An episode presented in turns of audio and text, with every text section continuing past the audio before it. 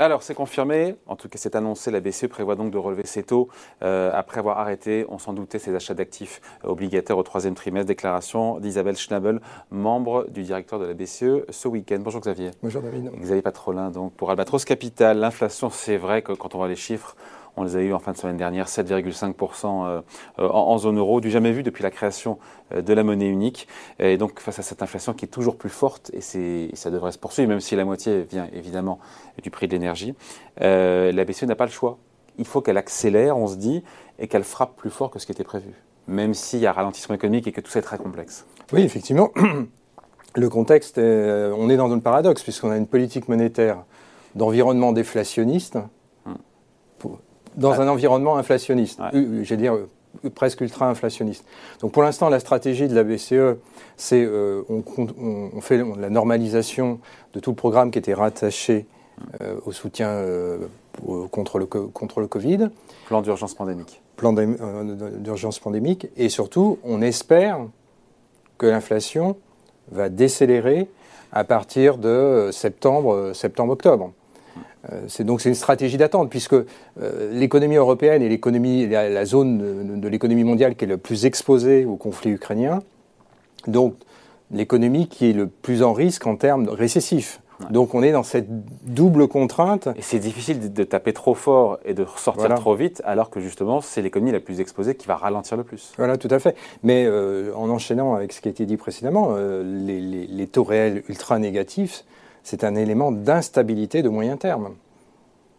Puisque, bah, fur... tu disais que c'était comme une bonne chose, puisque ça bah, permet de, encore une, fois, quand chose. on est endetté, de... Oui, euh, c'est une bonne chose, on pourra en discuter, c'est une bonne chose transitoirement, mais c'est un élément d'instabilité, puisque vous voyez bien que euh, les taux réels sont au, au fur et à mesure, les, taux au fond, les taux nominaux progressent beaucoup moins vite que ne progresse l'inflation.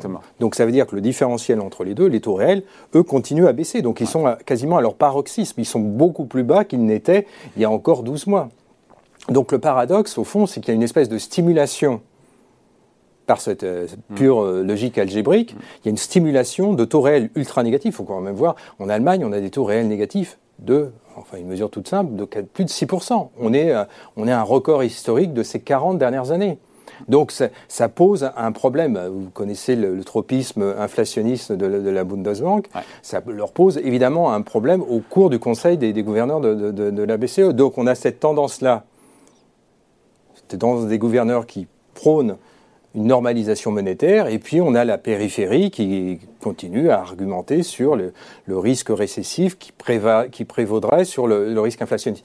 Et au fond, la, messe sera probablement dite ou tranchée au cours de l'été, quand euh, on va probablement constater de ce qu'on appelle les effets de second tour, c'est-à-dire que l'inflation quand bien même elle viendrait des prix énergétiques ou des prix des matières premières 50% de la hausse, encore une fois, des prix de, l'inflation vient de l'énergie. Hein. Mais vous avez des effets de diffusion. Quand on regarde hors énergie en zone euro, hors énergie, hors alimentation, on est à 3% d'inflation. Voilà, c'est ça. C'est comme nettement plus acceptable. Oui, c'est nettement plus acceptable, mais combien de temps, combien de temps ce, cet écart, j'allais dire, cet écart entre l'inflation dite corps et l'inflation IPCH va perdurer. Va, perdurer. Et plus, plus le phénomène d'inflation de prix énergétiques euh, s'installe sur, l'étiage auquel nous sommes aujourd'hui, plus le risque de diffusion d'effets de second tour va, rentrer. Et donc c'est ça que regardent au fond les gouverneurs de la BCE.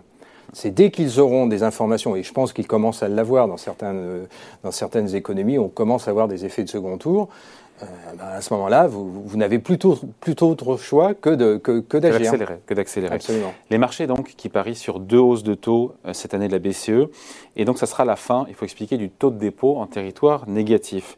Aujourd'hui, les dépôts des banques, quand, elles sont placées, quand ces dépôts sont placés à la BCE, sont frappés d'un taux euh, négatif de 50 points de base qui pourrait donc être rémunéré s'il y a une hausse, deux hausses de taux, voire peut-être même trois, qui nous mènerait sur les marchés à 10 points de base, 0,1% positif sur le taux de dépôt. Voilà, c'est ça, légèrement euh, nul ou légèrement Est-ce que c'est crédible et ça change quoi d'avoir encore une fois un taux de dépôt euh, qui sera en territoire positif? Est-ce que c'est une bonne chose ou pas? C'est une bonne chose pour les banques. Voilà, qui n'auront plus à être taxés sur les. Oui, et puis c'est une bonne chose d'une certaine façon parce que ça nous sort de cette espèce de. de la, zone euro est la seule zone économique mondiale qui a, qui a inauguré à ce point-là la stratégie de taux négatif. Il faut quand même savoir qu'encore à aujourd'hui, j'ai regardé avant de venir, plus de 70%, 66%, pas, après, deux tiers des taux négatifs à travers le monde, mmh. hein, sur toutes les courbes de dette souveraine, sont situés en zone euro. Donc ça vous donne une idée du, du, paradoxe. Donc ça voudrait dire, la bonne nouvelle, que la zone euro est sortie de la situation pré-déflationniste qui justifiait cet environnement de taux court euh, ultra négatif. La seule question, c'est on se dirige vers quoi?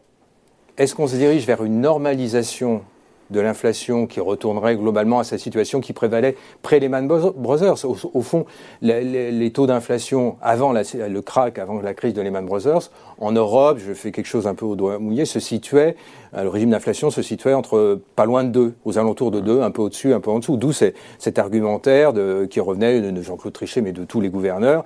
Euh, les anticipations inflationnistes doivent être ancrées proches de 2, mais en dessous. Hmm. Donc on retournera à cette situation-là. On peut, c'est une option 1, mais l'option 2 euh, qui, qui pourrait se matérialiser, c'est un environnement récessif ou de très très faible croissance et un niveau d'inflation beaucoup plus élevé. Ce qu'on appelle, euh, dans le jargon des métiers, la, stagflation. Hmm. Pour l'instant. Qui n'est pas un bon cocktail. Hein. Non, qui n'est pas un bon cocktail, c'est encore beaucoup trop tôt pour le dire. Mais les ingrédients sont en place. Et donc, ce qui, ce qui, a, ce qui se passe aux portes de l'Europe, euh, le conflit ukrainien est absolument déterminant sur le régime euh, des prix énergétiques. Euh, on l'a bien compris pour le gaz, on l'a compris pour le pétrole, on l'a compris pour tout. Oui, mais là, encore une fois, la BCE, hum. encore une hausse de taux, on l'a dit dix fois ici, même ailleurs, une hausse de taux ne peut en rien, encore une fois, lutter contre la flambée des coûts Bien sûr. d'une guerre. et là, on se dit. Euh, mais c'est pas le Et en même temps, la BCE ne peut pas rester les bras croisés avec une inflation qui est entre 7 et 8% C'est là où l'équation est, euh, ben voilà. insoluble. Donc la, stratégie, c'est l'attentisme. Donc on continue les normalisations qui étaient prévues. Mais globalement, euh, plus on est dans un environnement de taux réel aussi négatif, plus ça induit de l'instabilité financière à moyen terme.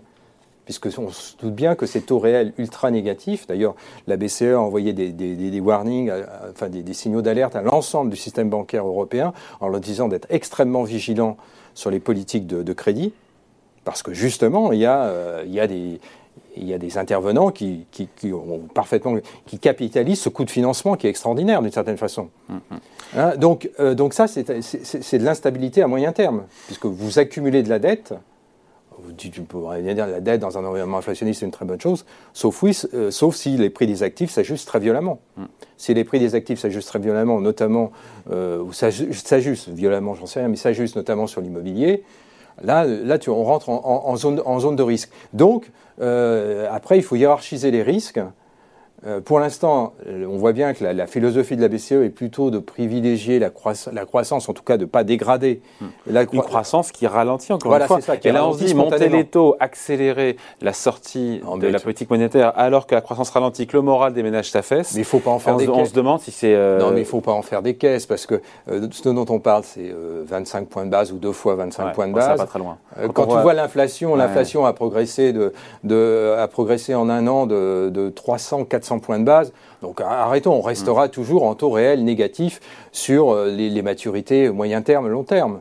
Donc tant que l'action n'est pas une action à la Paul Volcker, hein, mm. façon euh, euh, début des années 80, où, je, où la, Banque centrale décide d'être agressif sur les taux, mm. sur la politique monétaire. Taux qui était à quoi, 15% Voilà, c'est ça, qui sont montés au-delà du, régime d'inflation pour vraiment contrer la. Contrer... on en est très loin. On en est très loin. Donc il s'agit plus d'une normalisation. Par contre, la, question, c'est de savoir comment euh, les, marchés réagiront, comment les courbes des taux se déformeront.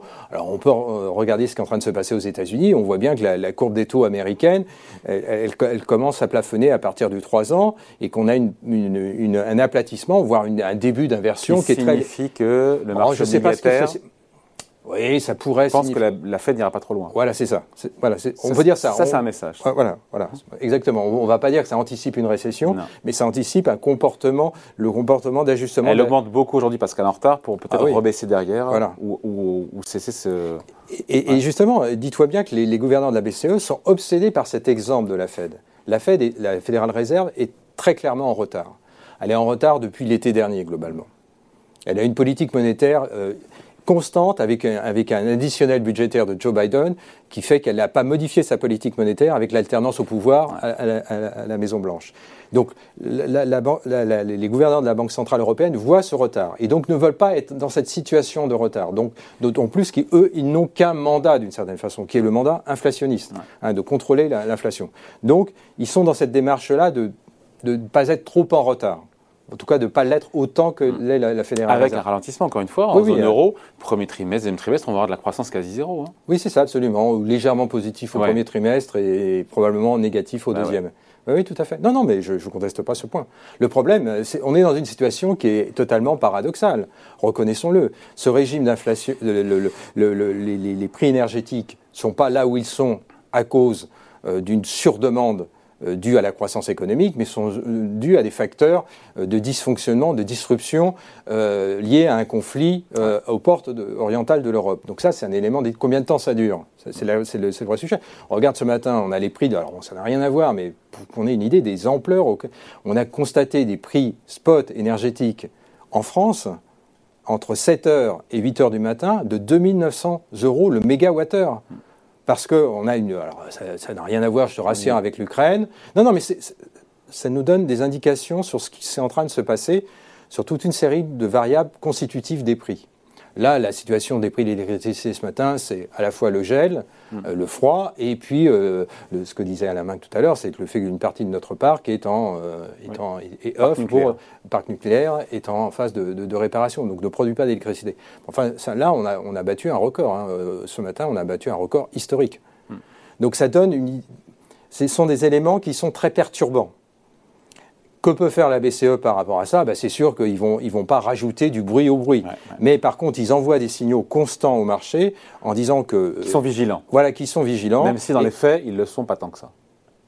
Bah, ils ne le sont pas tant ça parce qu'il y a tellement de variables, tellement de variables que c'est extrêmement dur d'être déterministe, de dire. Il y a, beaucoup de dettes, il y a beaucoup de dettes, il y a les écarts de, de, spread euh, souverain en Europe. n'oublie pas qu'il y a des échéances électorales et que ces échéances électorales, elles seront euh, levées euh, d'ici quelques, quelques semaines, mais qu'elles pourront avoir quelques conséquences sur, sur l'évolution. Donc on ne rajoute pas d'huile sur le feu, on essaye d'être le plus lisible possible en disant qu'au fond toutes les options sont ouvertes, mais clairement un environnement où l'inflation se situe à 7%, qui est des records historiques, et des taux réels qui sont aussi négatifs, c'est un élément de très grande vigilance pour les banquiers centraux. Et donc normalement, si l'inflation, au fond la, ligne à suivre, c'est plus les prix énergétiques ne reflueront pas, plus les banques centrales, et notamment la BCE, vont être obligées de remonter progressivement. Ça, elles remonteront moins vite que le, que le taux moins, de façon moins élevée que Même le taux si la croissance ralentit Même si la, très sérieusement. Exactement. catastrophique, ça, quand même. Eh bien oui, mais ça, c'est le message qu'il faut retenir. C'est qu'elles ne peuvent plus privilégier la, la, dynamique d'activité économique. Le risque qui prévaut, c'est la rupture du régime. numéro un, c'est l'inflation. Le régime d'inflation, il y a une modification structurelle, ce que je te disais sur les prix, de, les prix des mais il y a d'autres éléments. Ce qui est en train de se passer sur les matières premières, je pense qu'on ne mesure pas les conséquences sur les matières premières agricoles. La priorité pour la BCE, c'est l'inflation. Après, j'attends de voir s'il y a un écart de taux d'intérêt euh, sur les pays entre l'Italie, l'Espagne, la France, l'Allemagne. et puis ça... elle restera les bras inertes non plus. Hein. Oui, mais peut-être qu'elle a été au fond de tout ce qu'elle pouvait faire. Et peut-être que nous, on se focalise énormément sur les politiques monétaires. Maintenant, ça va plutôt être du registre des politiques budgétaires politique budgétaire au niveau des États et peut-être politique budgétaire embryonnaire au niveau de l'Union européenne euh, et de la zone euro. Euh, mais le, le, monétaire a donné tout ce qu'il pouvait. Dans cet environnement de, de, de pas d'hyperinflation mais de forte inflation, il est obligé de, de refluer progressivement et de commencer sa normalisation. Voilà. Merci beaucoup. Point de vue signé Xavier Patrolin pour Albatros Capital. Merci Xavier. Je t'en prie. Salut.